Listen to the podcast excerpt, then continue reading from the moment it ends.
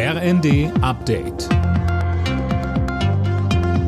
Stündlich neu. Auf den Punkt informiert.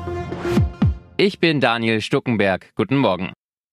Kurz vor dem Jahrestag des Ukraine-Kriegs hat US-Präsident Biden bei einer Rede in Polen die Einigkeit der NATO und des Westens bekräftigt. Er warnte Russland, ein Angriff auf ein Mitglied sei ein Angriff auf alle. Linda Bachmann. Gleichzeitig wies er den Vorwurf Putins, der Westen sei für die Eskalation in der Ukraine verantwortlich und wolle Russland ein für alle Mal erledigen, zurück. Der Westen habe nicht vor, Russland anzugreifen, so Biden.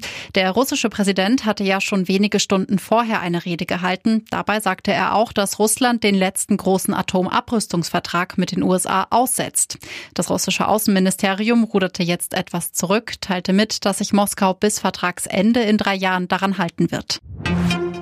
Zweite Tarifverhandlungsrunde im öffentlichen Dienst. Heute und morgen sitzen die Spitzen der Arbeitnehmer- und Arbeitgeberverbände wieder zusammen, um eine Lösung zu finden. Mehr von Alena Tribold. Die Gewerkschaft Verdi und der Deutsche Beamtenbund fordern für die 2,4 Millionen Beschäftigten der Kommunen und des Bundes ja ein Lohnplus von mindestens 500 Euro für eine Laufzeit von einem Jahr.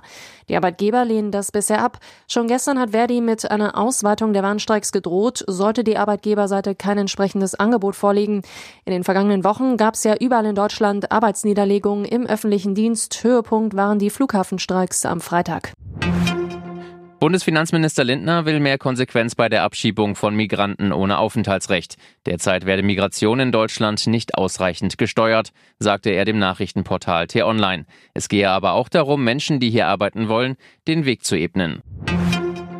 Eintracht Frankfurt steht in der Champions League vor dem Aus. Im Achtelfinal-Hinspiel verloren die Hessen mit 0 zu 2 gegen den SSC Neapel. Außerdem flog Starstürmer Kolomuani mit Rot vom Platz. Zeitgleich setzte sich Real Madrid mit 5 zu 2 gegen Liverpool durch. Alle Nachrichten auf rnd.de